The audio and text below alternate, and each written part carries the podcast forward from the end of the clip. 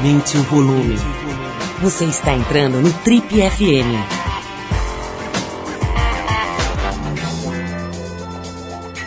Oi, eu sou o Paulo Lima e a gente começa agora mais uma edição do Trip FM, que é o programa de rádio da revista Trip. Já são mais de 32 anos no rádio brasileiro. Bom, como todo mundo viu, a etapa brasileira do Circuito Mundial de Surf rolou recentemente. O campeonato já acabou, mas por aqui o assunto surf continua hoje. No Trip FM dessa semana a gente recebe uma das figuras mais respeitadas no surf no mundo inteiro. Na verdade, uma modalidade mais extrema e mais perigosa desse esporte. A gente está falando do surf de ondas gigantes surfadas na remada. A gente vai conversar com um ícone dessa categoria no mundo, o surfista profissional Danilo Couto. Ao lado de outros dois parceiros, Yuri Soledade e Márcio Freire, o Danilo Couto conquistou no braço uma das ondas mais técnicas, violentas e perigosas do mundo, a famosa onda de Pearre, apelidada de Jaws, lá na ilha de Maui, no Havaí. O fato deles terem conseguido surfar remando com os braços, uma onda que até então só era surfada com auxílio de jet skis, rendeu aos brasileiros o apelido de Mad Dogs. Danilo Couto vem contar pra gente como é que eles conseguiram essa proeza, vai falar sobre medo, sobre morte e vai revelar como é a vida de um esportista que já foi campeão mundial, mais uma modalidade do surf que ainda infelizmente não tem tantos holofotes apontados para ela, muito menos dinheiro e patrocínio. Se você gosta mesmo de esporte, de surf mais ainda, mas principalmente de histórias de vida inspiradoras, histórias de comprometimento com aquilo que a gente acredita, Pode ficar atento aí, hoje tem um programa bom para você. Hoje tem o surfista de ondas gigantes, o profissional do esporte Danilo Couto, no Trip FM. A gente abre o programa com Sly and the Family Stone e a clássica If You Want Me to Stay. Vamos de música então e a gente já volta com o surfista profissional residente no Havaí, Danilo Couto, hoje com a gente aqui no Trip FM.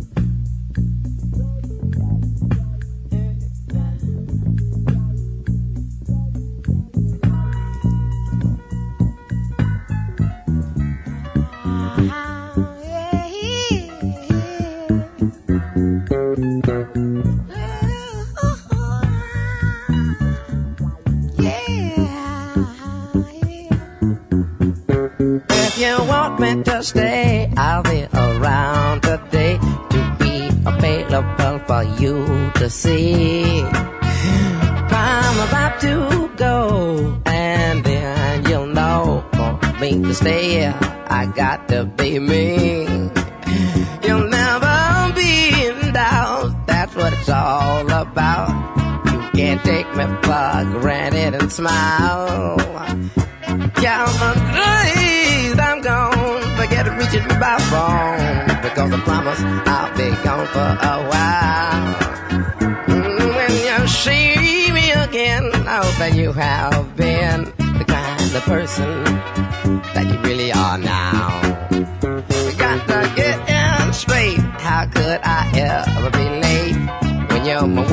Taking up my time?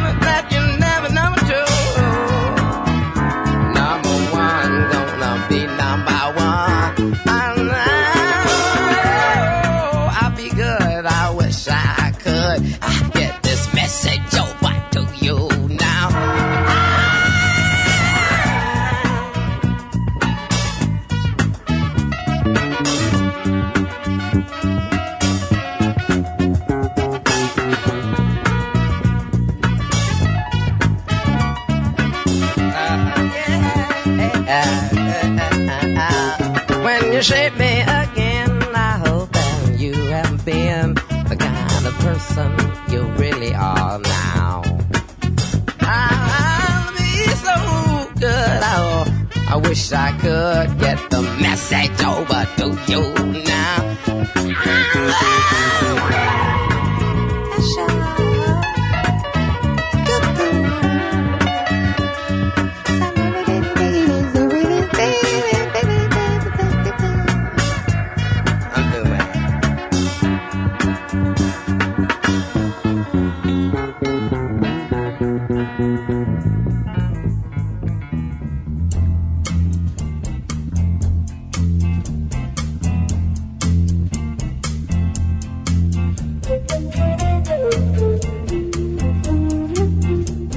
Nosso convidado de hoje é uma das principais referências da modalidade mais extrema, técnica e perigosa do surf. Estamos falando do surf de ondas gigantes, mais especificamente do surf de ondas gigantes na remada.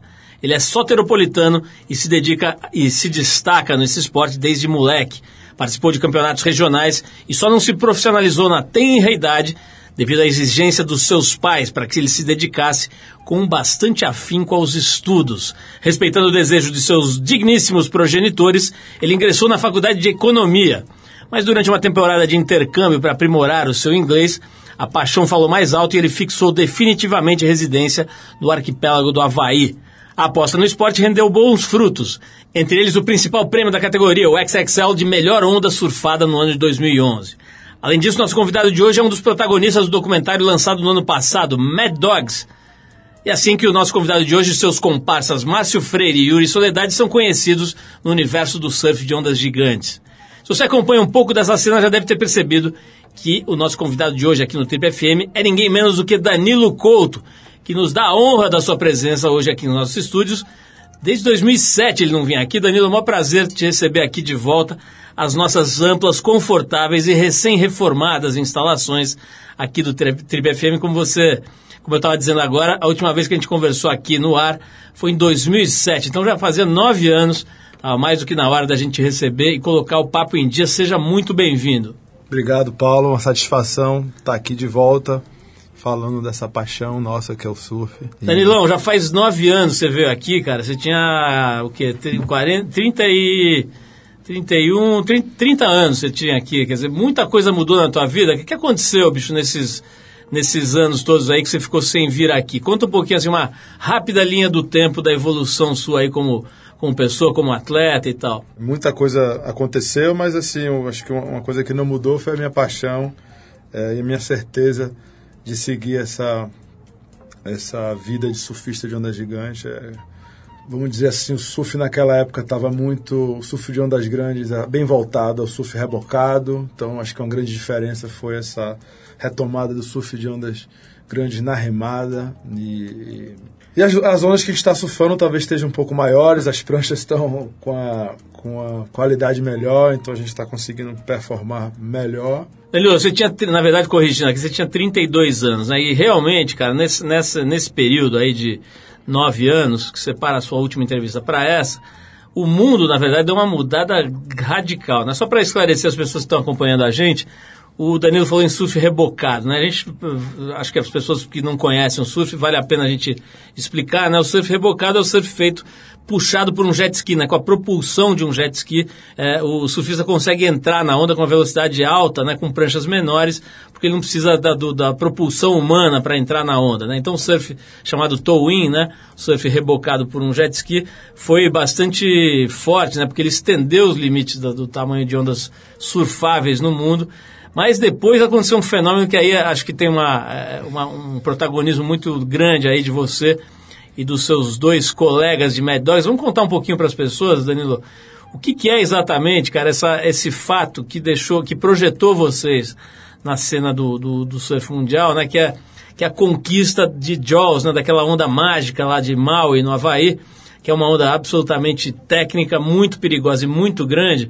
Né? Vocês foram os primeiros surfistas do mundo a pegar essa onda na remada, né? Acho que tinha lá alguém que remou uma vez ou duas tal, mas assim, de realmente encarar aquilo como profissão, de ir lá para dentro, num mar em que até então praticamente só se surfava rebocado por um jet ski, foram vocês três, isso é reconhecido por todo mundo como os pioneiros, né? Fala um pouquinho dessa epopeia, cara, de vocês três, três garotos da Bahia irem lá para a onda que é considerada por muita gente a mais difícil, a mais técnica, a mais perigosa do mundo, e encarar essas ondas no braço. Conta um pouquinho essa história. Para eu contar um pouco essa história, eu vou voltar um pouco no tempo e relembrar aqui do prêmio Trip, que a gente vinha conversando, que foi um prêmio que a revista Trip, através de você, Paulo, criou. E era basicamente o surfista brasileiro que pegasse a maior onda remando. É, o Rodrigo Rezende, que foi o, é, o meu mestre, o nosso mestre aí dos Mad Dogs, foi o tricampeão do prêmio Big Trip e como eu estava falando a gente se considera a geração Big Trip em que criou essa, essa paixão nossa pela remada. E aí veio o surf rebocado pelo jet ski, que foi estender os limites, é, buscar ondas oceânicas, ondas que não dá para remar, que realmente tem dias que fica bem complicado, né? A força d'água e, e ela forma muito rápido, não dá para usar uma prancha tradicional, a gente vem rebocado. Mas a paixão pela remada sempre falou mais alto e, e a vontade de remar em Jaws sempre existiu. É, nessa época a nossa referência era o Laird Hamilton, que era o grande surfista de ondas gigantes em Jaws. E a gente acabou, né? Eu fiz uma parceria com o Rodrigo, o Márcio Freire, que é um dos Mad Dogs, ele nunca gostou de jet ski. É o Yuri também fez com a gente, então na verdade a gente saía até em trinca. Eu, Rodrigo e Yuri saímos com dois jet ski e geralmente o Bruno Lemos era o fotógrafo que ia na garupa do segundo jet e a gente revezava ali. Rodrigo, muito purista também, sempre quis remar, a gente ficou vidrado nessa história até que finalmente, é, em 2006, a gente fez uma primeira investida remando e foram algumas sessões que, que se sucederam. A gente foi surfando cada dia é, é, Jaws em, em, dias maiores. Até que no ano de 2011, a gente realmente pegou já acima de 25, 20, 25 pés e e aí fez bastante barulho, saiu no, nos maiores sites de surf do mundo, Surfline. E aí foi a explosão da remada em Jaws, que o mundo inteiro veio. E eu vivendo do surf, viajando bastante, já tinha muitas amizades dos maiores atletas de onda grande do mundo, que já eram parceiros de, né, de profissão. E quando eles começaram a ver as fotos e ouvir dizer, começaram a me contactar e, e, eles perceberam que tinha muito de conhecimento de previsão, direção de swell, e a gente estava a tiros muito certos com relação a isso. E falou, pô, liga aí pra mim, a gente também quer ir, coisa e tal, Shane Dorian, o Greg Long. Eu liguei para o Yuri, liguei para o Márcio, falei, ó, os caras estão ligando e prepara aí, vamos botar para baixo que os caras estão vindo. os caras ficaram um pouco enciumados. Mas é isso, a gente acho que fez uma coisa grandiosa, a gente abriu os olhos do mundo inteiro e era claro que isso ia acontecer. E basicamente eu diria que foi no ano de 2011 que foi a virada mesmo, e desde então o jet ski virou um, mais um instrumento de mais para facilitar a nossa segurança, o nosso resgate, deixamos um pouco de lado esse surf rebocado. E para a gente foi, foi alucinante ver isso acontecer, fazer parte dessa história, sem nem imaginar que ia por esse lado. A gente realmente é o que há de mais novo no surf, vamos dizer assim, no surf de ondas grandes, é surfar Jaws em Maui e remando. A gente vai falar mais disso com Danilo Couto, da equipe Mad Dogs, né, representando o Brasil de forma brilhante aí no cenário do surf profissional. Mas agora a gente vai fazer uma pausa para ouvir uma música. A gente separou aqui um som da cantora norte-americana Camille Yarbrough e um dos grandes sucessos dela, que chama-se Take Your Praise.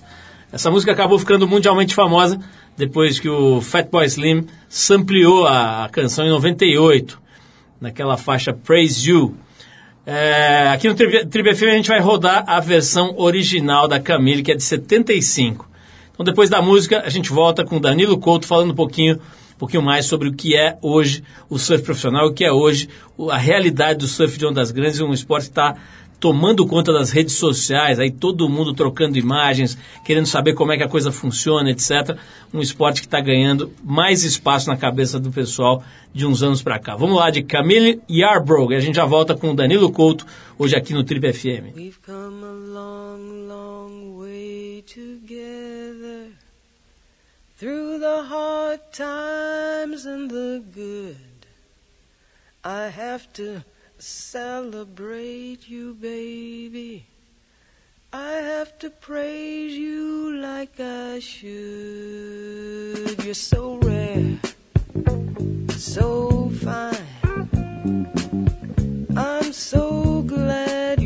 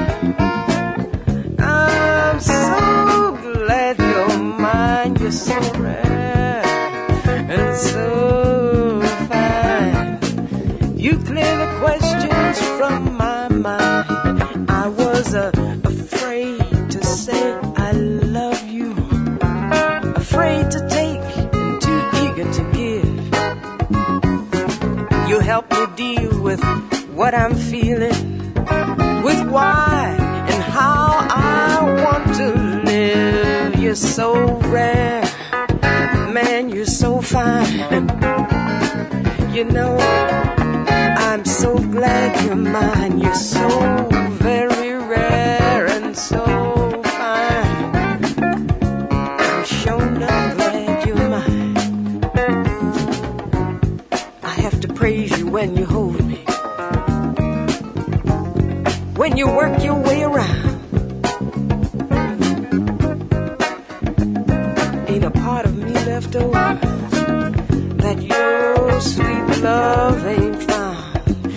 make my my moan turn to whisper. You make my whisper turn to call. You make me scream and scream that I love you. When you when you make me rise and fall. You're so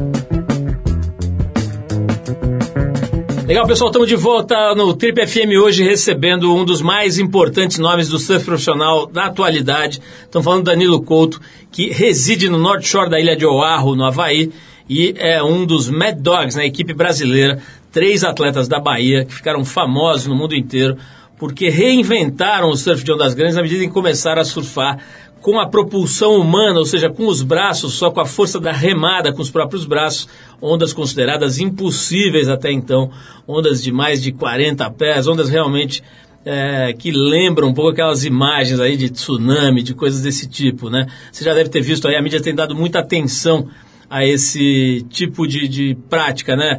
Danilo, hoje, hoje vocês estão pegando ondas aí, fala assim 70 pés, né? Coisas desse tipo, essa onda que o, que o Yuri pegou agora, que ganhou o prêmio XXL, é, de maior onda surfada no ano de 2015, né? Para quem não sabe, o brasileiro Yuri Soledade, baiano, antes de brasileiro, baiano, né? É, o Yuri, que é parceiro aí do Danilo e do Márcio, que compõe a equipe Mad Dogs, o Yuri foi considerado o surfista que pegou a maior onda do ano, uma onda realmente descomunal. Que fala assim, 73 pés, é isso? A onda foi medida 73, pé- 73 pés de altura. É um negócio descomunal, né? Assim, é, é aquela, aque- aquela, aquele tipo de onda, Danilo, re- realmente requer técnica, dedicação, muitos anos e tal. Mas eu queria abordar o seguinte aspecto, cara. Hoje existem ondas consideradas também gigantes e muito desaf- desafiadoras. Uma que é muito conhecida é a onda de Nazaré. Aqui no Brasil, muita gente ficou conhecendo por conta do acidente da Maia Gabeira, né? Que ela foi salva ali pelo Carlos Bulli e tal. Aquela situação terrível que ela viveu, né? De quase ter morrido mesmo. Essa onda acabou ficando famosa é, é, muito em função desse acidente, que foi amplamente divulgado aqui e tal. Agora, como é que você compara, por exemplo, a onda de Nazaré, em Portugal, que também é gigante em termos de tamanho, deslocamento de água, etc., com a onda de Jaws? Né? Uma pergunta um pouco técnica, mas eu fiquei curioso. Aí. Como é que você definiria essas duas ondas? Dá para dá graduar em termos de dificuldade essas duas? Bom, Paulo, elas são ondas que se assemelham em tamanho, mas são ondas completamente diferentes. No, do universo das ondas grandes, elas estão, no, acho que nos extremos opostos. É, enquanto Jaws quebra num fundo de pedra, é uma onda extremamente perfeita.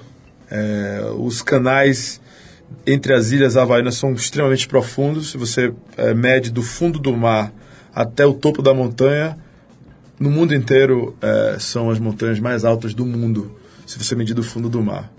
Já Nazaré é um fundo de areia, como chamam alguns pescadores, uma cabeça d'água, e que tem uma formação super irregular, mas extremamente perigosa, poderosa e grande, muito forte. É, eu falo isso pelo que eu vejo, analisando imagens, eu nunca fui lá, e, inclusive, esse ano, no fim do ano, eu tenho um plano de ir lá conhecer pessoalmente essa onda, pelo desafio que é. Danilo, então, seguindo no teu raciocínio, aí, o que, você, consideraria a altura nos, nos dois sentidos, né? De tamanho e de dificuldade, de, de, de, de requisitos técnicos, digamos assim, né? O que você considera a altura de Jaws?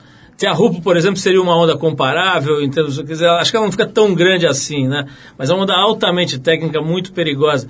Quais seriam as ondas que você colocaria na mesma escala, assim, de Jaws?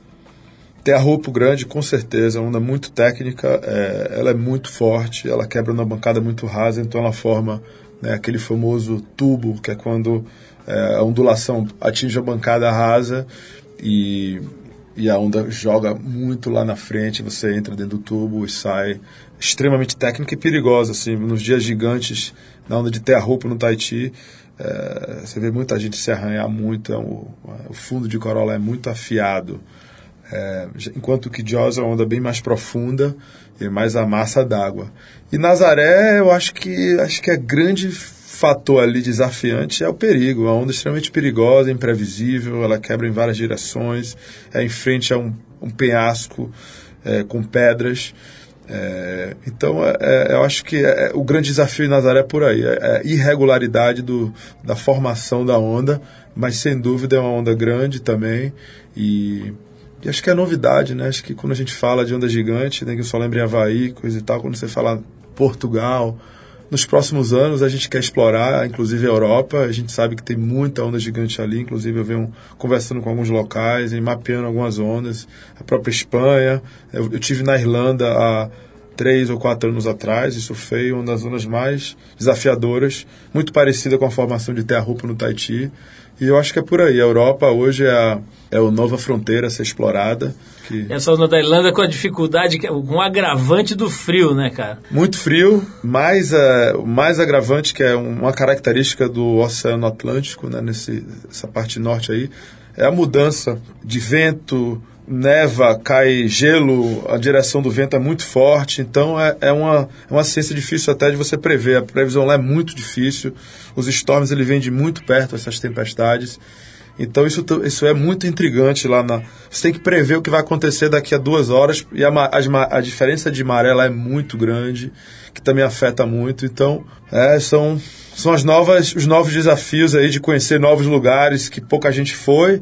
É o que eu mais penso hoje em dia. É, a gente desbravou Joyce remando, hoje a gente volta lá e a gente. É uma satisfação ver, mas você está surfando com 60 pessoas na água. E não tem como não pensar qual é a próxima. Acho que a gente agora quer explorar um pouco. Vamos ter que ir um pouco mais longe. Danilo, a gente vai falar. Eu quero falar um pouquinho com você sobre. A gente está falando sobre a parte mais nobre, mais bonita, nessa né? coisa toda de pô, ir lá, ganhar prêmio e conseguir desbravar. Vamos falar um pouco do perrengue, né, cara? As pessoas acham que é fácil, acho que é fácil do ponto de vista físico, acho que é fácil do ponto de vista financeiro. Vamos falar um pouquinho sobre o que é ser um surfista profissional de ondas grandes aos 41 anos no Brasil. É, antes disso, eu vou tocar mais um som aqui. Agora a gente vai com um músico francês chamado Bruno Rovard, que nessa faixa assina com o pseudônimo dele de Tag Matcher.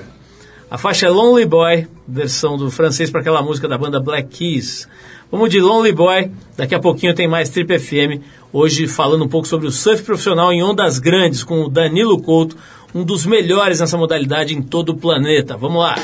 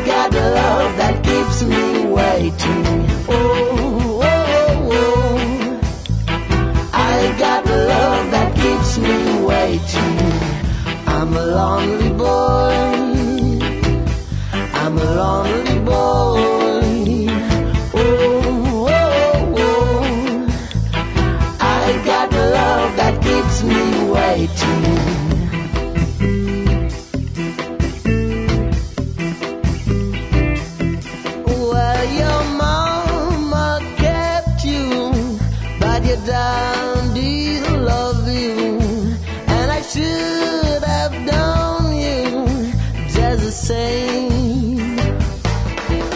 But I came to love you, and it was time you keep me waiting, waiting, waiting, waiting,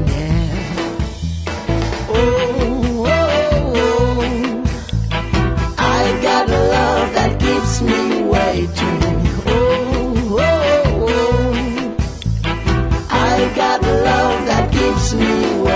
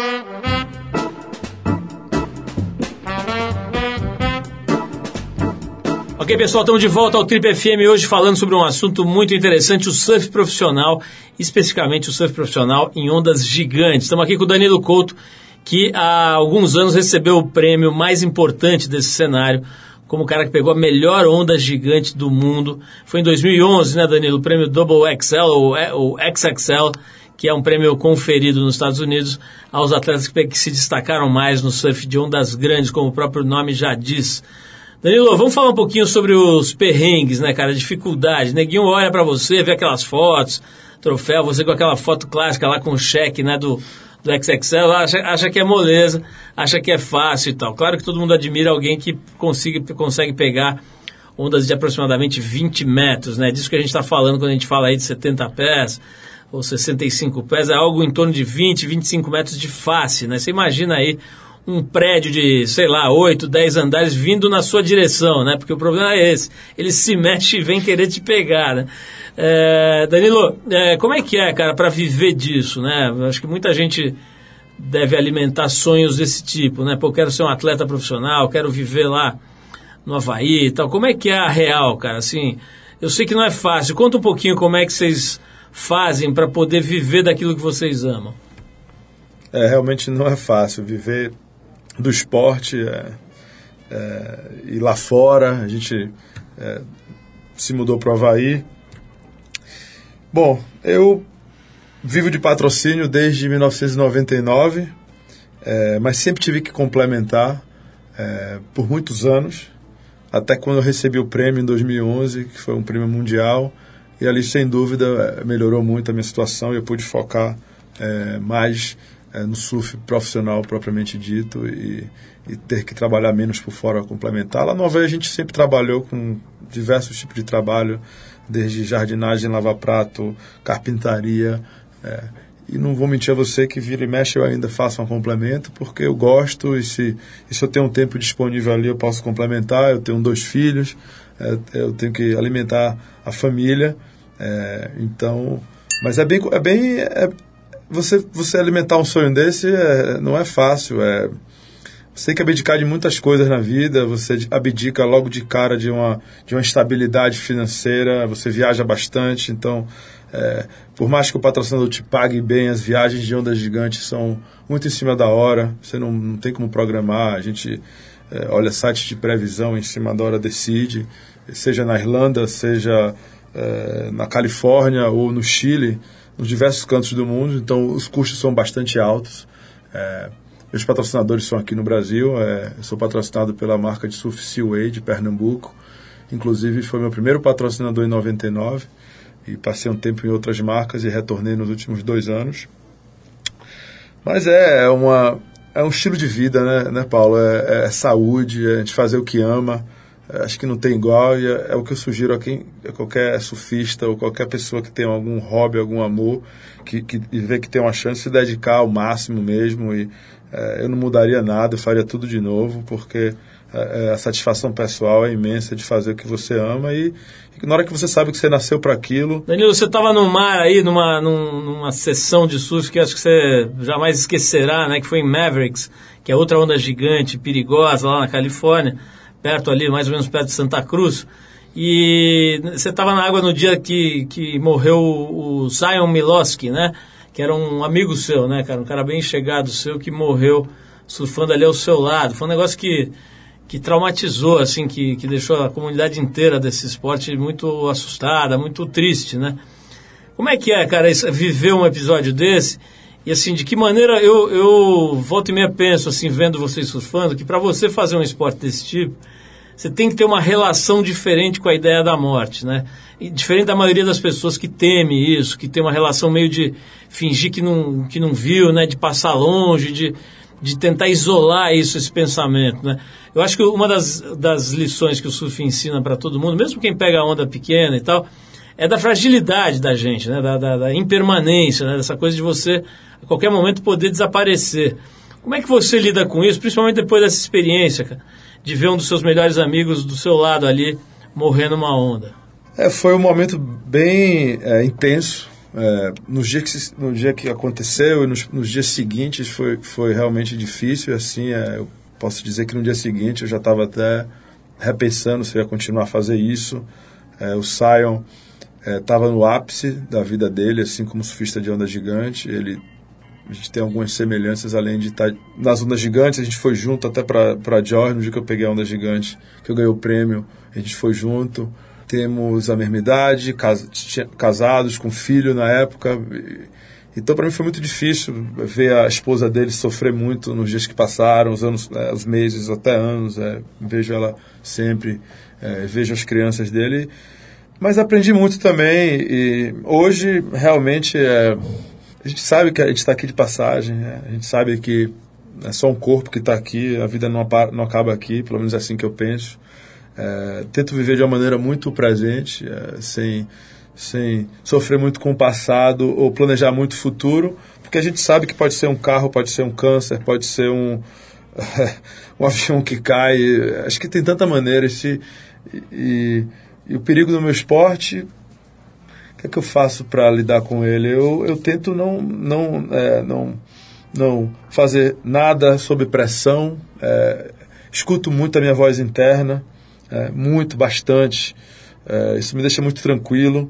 Não tento fazer nada estúpido. É, me preparo bastante, porque se por acaso algo acontecer, eu sei que eu é, eu fiz minha parte, entendeu? Porque também não quero ser irresponsável de me colocar em situações de risco com equipamento ruim, é, mal fisicamente ou mal mentalmente, entendeu? Então eu pratico bastante yoga, que me dá uma tranquilidade no dia a dia, é, trabalho minha respiração, meu físico, é, meu, meu espiritual. Eu me preparo fisicamente bastante, vivo em função disso. É, é, sou uma pessoa que tem uma vida saudável e sei do risco do esporte. Então, é, um pouco como Zeca Pagodinho, deixa a vida me levar. É uma pergunta bem profunda, a gente pode ir aqui além, mas. Eu posso te dizer, posso te recomendar a leitura da próxima edição da Trip, que é justamente sobre a ilusão do controle. Né? A gente está dedicando a edição, aliás, da Trip e da TPM desse mês a essa ideia mesmo. E, e até usei uma frase lá que, se não me engano, é da, da cultura judaica ancestral, que diz o seguinte: se você quiser fazer os deuses gargalhar, basta contar a ele os seus planos para o futuro. então é isso aí. Danilo, vamos em frente aqui. Eu vou tocar mais uma música. A gente volta para o último bloco do papo com o Danilo Couto para falar um pouquinho do que é a real de ser um surfista profissional de ondas gigantes que é capaz de descer uma onda de 25 metros. Vai, faz, pega uma trena aí na sua casa enquanto a gente toca essa música, tenta puxar ela para 25 metros, botar em cima. Botar para cima você vai sentir um pouco do peso das ondas que esses caras pegam. Vamos ouvir a Cell, a Cell que lançou esse ano um álbum muito, muito é, elogiado pela crítica, muito bom, chamado Tropics. Desse disco a gente vai tocar para vocês a, a faixa Minhas Bics. Depois da Cell a gente volta com o Danilo Couto, nosso convidado hoje aqui no Trip FM. Vamos lá.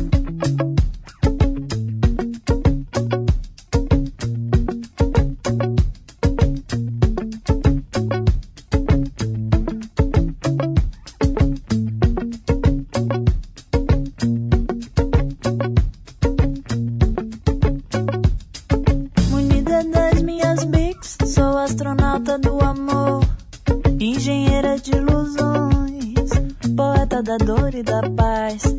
Unida das minhas bics, eu até que sou capaz de tomar um chá com cometas e mel. Unida das minhas bics, traça um risco no papel. Da fórmula de Bhaskara até o espaço sideral. Eu pedi pra ser feita da poeira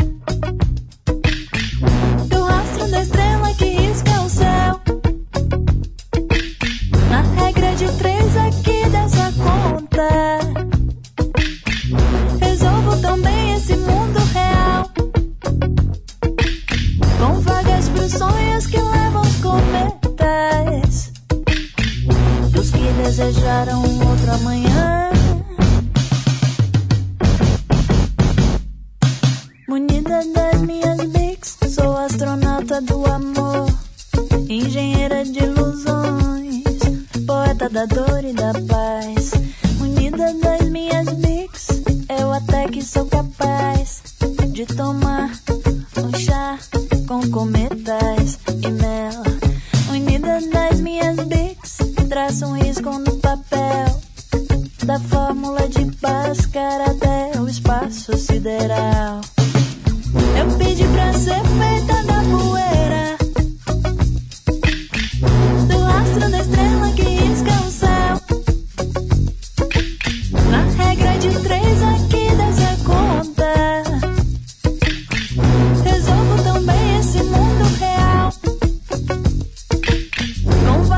dos sonhos que levam cometas, dos que desejaram outro amanhã.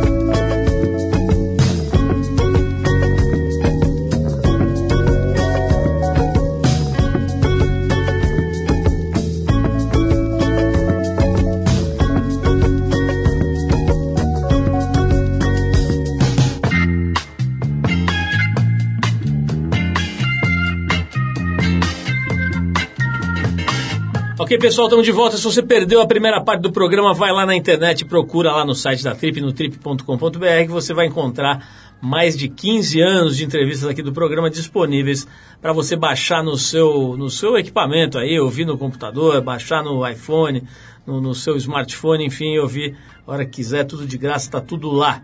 Inclusive o nosso papo com o querido Danilo Couto, de 2007, né? Ocasião em que ele veio aqui junto com o Rodrigo Rezende, que é outro gênio aí das ondas grandes.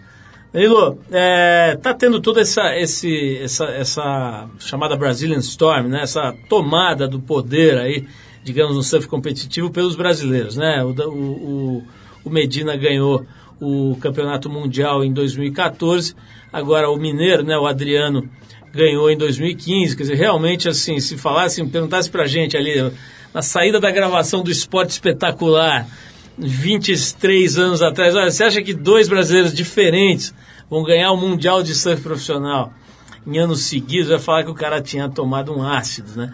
É, e isso aconteceu, e mais do que isso, né? Não são só os dois, tem um monte de gente boa aí. Tem o, esse Ítalo, é Ítalo o que mesmo? Ítalo Ferreira. Ítalo Ferreira, tem um monte de gente boa aí surgindo. O próprio Felipe, né? O Felipe Toledo, que é genial também, tem uma performance é, em especial nas ondas médias, mas também pegou bem em pipeline ano passado, enfim, tá cheio de, de garotada muito boa tecnicamente. Esse fim de semana eu estava acompanhando o campeonato da Volcom aqui em Maresia só para molecadinha pequena. E é impressionante que os moleques já chegam com 10, 12 anos, só aéreo, só umas manobras que eu não sei nem o nome, né? Aquelas de jogar a rabeta para não sei onde, o bico para não sei onde. Enfim, tem uma, uma mudança radical aí no nível técnico do surfista brasileiro, né? Agora, essa, esse, essa grande atenção da mídia, essa, essa, essa valorização do surf que está acontecendo via circuito mundial, ela está chegando em vocês, que são aí os ídolos dessa molecada, né? Chega em vocês essa grana, essa visibilidade, essa, esse, esse calor, essa energia do surf brasileiro que está que, que, que é, tá bombando agora. Chega em vocês, você sente que está chegando lá? Cara, a grana talvez não. A grana ainda tá na, no campeonato de onda pequena, na praia. Acho que o patrocinador ainda gosta de praia lotada, aquela coisa antiga ainda. A gente pratica um esporte que é em alto mar, às vezes. Mas sim, é, se comparado a anos atrás, é, existe uma, um crescimento nas premiações, é, existe um circuito mundial de ondas gigantes hoje que ainda está numa fase inicial, mas cada ano que passa tem uma evolução. Mas eu acho que esse momento que o Brasil vive no esporte é, é uma consequência de um, de um país que é, que é todo praieiro. Acho que hoje o surf é, é o segundo esporte mais praticado no Brasil depois do futebol. E estava para acontecer, a gente só faltava é, a troca de geração. E esses são os atletas que são filhos de ídolos do esporte, né? É, na verdade, surf de ondas grandes, a gente já tinha campeões mundiais, o próprio Rodrigo Rezende, Carlos Burli, e depois veio essa minha geração, é, veio o Yuri agora com prêmio, são títulos mundiais. Então, na verdade, a gente já tinha, é, nós de de ondas grandes brasileiros, já tínhamos papado títulos mundiais. É, e aí faltava essa geração do surf competição que agora está dominando. Então, acho que o Brasil hoje é a potência mundial do surf de ondas grandes em qualquer modalidade, seja nas categorias de base, como você viu ali, os atletas de 11, 12 anos, temos campeões mundiais, Pro Júnior até 18 anos, né, o circuito mundial. Eu acho que não vai parar não, a renovação está vindo aí, sempre tem novos atletas vindo. E surf de onda grande é uma pequena parcela, são poucos que praticam, é, então acho que vem um pouco mais lá na frente, mas existe assim já um reflexo no nosso universo de ondas grandes de uma melhoria também. Agora, Danilo, tem uma renovação também no cenário do esporte que vocês ocupam lá, né, cara? Tenho visto nomes aí como Lapinho, aquele Pedro Calado, né, e outras figuras ali, tem o Gordo, tem figuras aí que estão chegando lá e fazendo bonito, né? Em especial esses Acho que esse Pedro Calado e o Lapinho têm feito um papel muito bonito lá, né? São caras bem novos, né, cara? Tem, tem o que? Deve ter uns 25 anos, 23, algo por aí, né? Como é que é, cara? Esses moleques sabem o que estão fazendo ou estão meio na loucura, chegando lá meio desembestado e arriscando muito? Vocês que são mais experientes, que têm um trabalho também interessante no sentido de aprimorar o sistema de segurança em torno dos atletas que se propõem a pegar onda grande, vocês acham que os brasileiros estão chegando do jeito certo, essa nova geração, no cenário das ondas gigantes? Eu acho que sim, eu acho que a gente tem uma geração forte vindo. Né? São vários, mas entre tantos eu destacaria aí o, o, o Pedro Calado, é, o Lucas Chumbinho, o Pedro Scooby, o Gordo. É, o Lapinho especial é, é um primo meu, o Lapinho chegou para morar comigo no Havaí. Ele fazia faculdade de jornalismo e aos 18 anos de idade ele ele falou, não, eu vou ser surfista profissional de onda gigante. Ele contou aquele grupo do, do, do, do intercâmbio de inglês ou não precisou? Não, ele não precisou porque o pai dele já era um amante de onda gigante, é lá, porque é um tio para mim. Foi juiz, né, de campeonatos quando... Ainda é juiz. Nem tinha brasileiro no cenário, ele já era juiz, né? É, acho que um dos, um dos feitos históricos de lá foi a, o Brazilian Nuts, que foi aquele evento só para brasileiros em Pipeline, em 1987, que é uma, uma coisa histórica nenhuma outra nacionalidade conseguiu colocar um evento em pipeline só para o atleta do seu próprio país. E então Lapinho é, é, um, é um atleta que eu, que eu que é o meu pupilo. Eu trabalhei desde a chegada dele no Havaí e um mês depois da chegada dele quebrou um Jaws enorme em 2012. Ele já pegou uma onda enorme. Então eles, eles, essa geração é boa, eles sabem o que estão fazendo. Agora, como qualquer nova geração, cometem muitos erros e, e, e o principal eles têm muita coragem, mas equipamento eles vão evoluir, posicionamento, né, técnica, é, isso aí vem com o tempo. E você viu o Pedro Calado esse ano foi finalista na remada, uma onda gigantesca. E dá para ensinar isso, Danilo? Eu tenho que esperar mesmo, o cara tem que pegar 10 anos de, de suel grande? Não, dá para ensinar, dá para ensinar, dá para evoluir a técnica, com certeza. E aí a determinação dele, a dedicação dele que vai dizer, né? É, e se ele realmente nasceu para isso, é, a gente brinca às vezes, tem atletas que não conseguem passar de 10 a 12 pés. Tem surfistas que que o limite dele é 15 pés. Inclusive profissionais de to top, né? É, sim, com certeza. No surf de ondas grandes, ele não pode ter essa limitação. Se o cara quer ser um atleta de onda gigante profissionalmente, ele vai querer quanto maior, melhor. Que é pelo menos é assim que a gente funciona, né? Se chegar a um ponto que está muito gigante para remar, tudo bem, a gente encosta a prancha, pega o jet ski, pega uma prancha especial para ser rebocado, mas hoje é um fato raro, né? A gente, o, o, os limites estão cada dia sendo quebrados, mas tem uma geração forte também nas zonas grandes e acho que eles estão chegando é, é, de uma maneira bem radical, né? Hoje, o surfista de onda grande quer ser surfista, tem que já surfar Jaws. O Aimea e Maverick, são, que eram as nossas referências né, há 10 anos atrás, continuam no cenário, mas agora o cara tem que se provar na onda de Jaws e Maverick, que é uma onda bem, é, vamos dizer assim, bem neurótica, complicada. Danilão, nosso tempo estourou aqui, mas acho que deu pra gente fazer um belo de um sobrevoo aí. Nós pegamos o nosso drone e sobrevoamos o cenário das ondas grandes mundiais. Não é sempre que a gente tem a oportunidade de falar com um dos melhores atletas do mundo em alguma modalidade. Pode ser qualquer coisa, eu já respeito.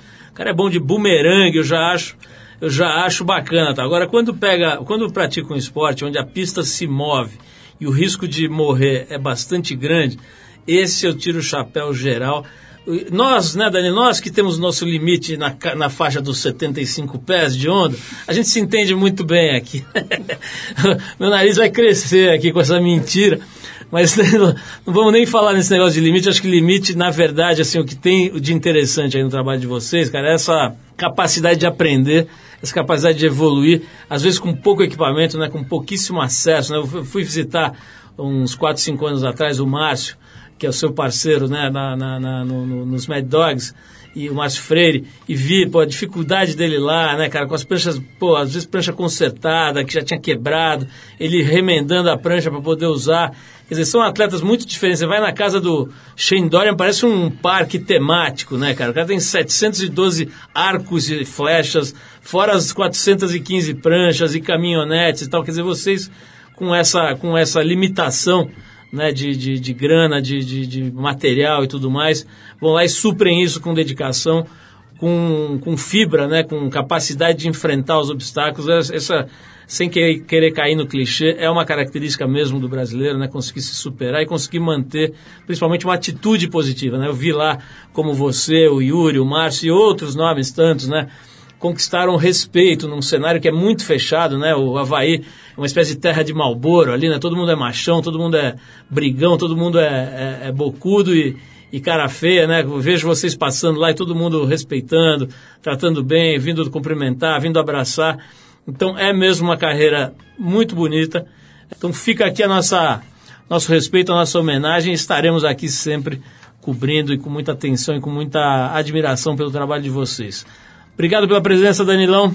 E a gente vai agora fechar o nosso papo com o Danilo Couto com a banda alemã-norueguesa The Whitest Boy Alive, a faixa Intentions do disco Rules de 2009. Então vamos aqui com o Whitest Boy Alive, deixando aí o espaço para o Danilo se despedir dos nossos ouvintes. Pô, obrigado, Paulo, por me receber mais uma vez. A satisfação estar aqui. Você que fez parte aí do, é, de todo esse início do esporte, uma grande referência. Sua voz relembra grandes matérias na televisão, de Waimea Bay, a própria revista Trip. Eu lembro a primeira edição é, com a foto de não sei de Tarzan. do Tarzan, Tarzan que, que que virou um amigo meu depois na, em Bali e Tarzan que pega altos tubos ali surfando à noite, uma grande referência, uma grande influência que eu tive aí na, no início. Depois veio o prêmio Big Trip, que aproveitar para mandar um, um grande abraço a, a, a meus Mad Dogs Brothers, Márcio Freire e Yuri Soledade, diz que nenhum de nós teria feito nada se não fosse esse suporte em equipe para mostrar que a união faz a força, a competitividade tem que existir, mas a amizade acima de tudo. Andréa, parabéns por esse prêmio, ela é uma das nossas, aí Mad Dogs, desde o começo, remando. É, Maia Gabeira, aí, que, tá, que tá, sempre representou a gente também, e toda essa nova geração, e Obrigado aos ouvintes é, por nos ouvir essa conversa aí, a revista Trip e a Trip FM. Valeu, Danilo. Vamos ouvir esse som então, vamos ver se é bom, vamos ver se o Ale caprichou aqui na seleção ou se errou feio. Vamos ver aqui a banda The Whitest Boy Alive, de onde que é mesmo? Alemã norueguesa. Essa eu confesso que eu nunca ouvi, mas deve ser legal. De vez em quando o Ale acerta. Vamos lá, a faixa é Intentions. Obrigado, Danilo. Vamos nessa.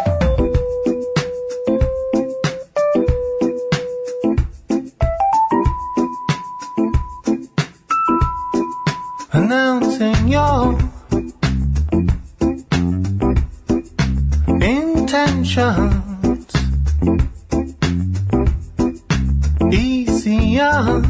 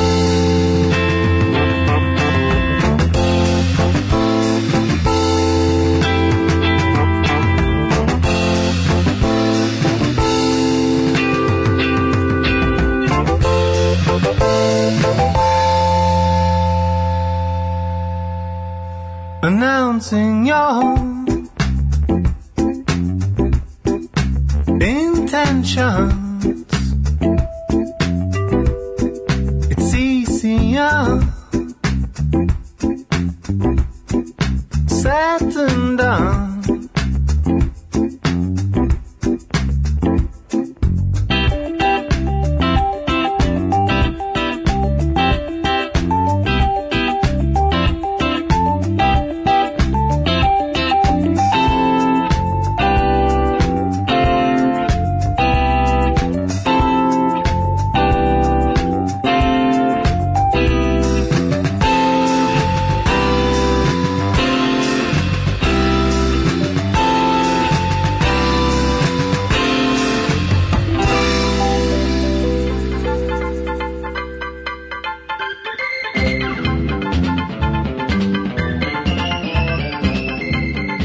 pessoal. O Trip FM é uma produção da equipe que faz a revista Trip e está há 32 anos no ar. Apresentação Paulo Lima, produção e edição Alexandre Potashev.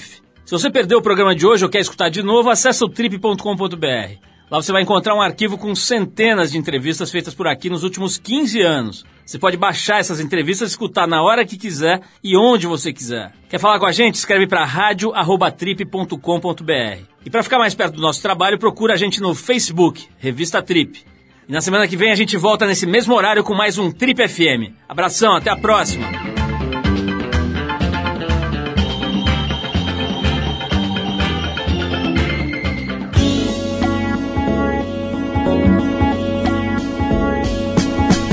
Você ouviu Trip FM.